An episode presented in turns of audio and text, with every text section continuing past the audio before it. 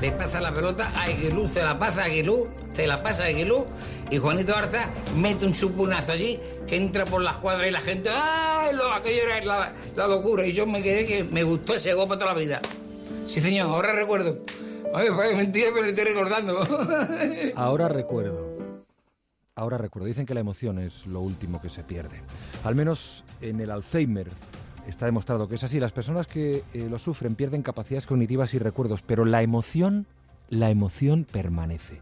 En 2014, un estudio de la Fundación Salud y Salud y Envejecimiento, de la Universidad Autónoma de Barcelona, promovido y financiado por la Federación Española de Asociaciones de Futbolistas Veteranos, descubrió que hablar de fútbol ayuda a las personas con Alzheimer y deterioro cognitivo, estimulando su memoria, atención y estado de ánimo. Fútbol versus Alzheimer es un proyecto de la revista Libero con la Fundación Salud y Envelliment, creado para apoyar esta línea de investigación y ayudar a todas las personas con esta enfermedad.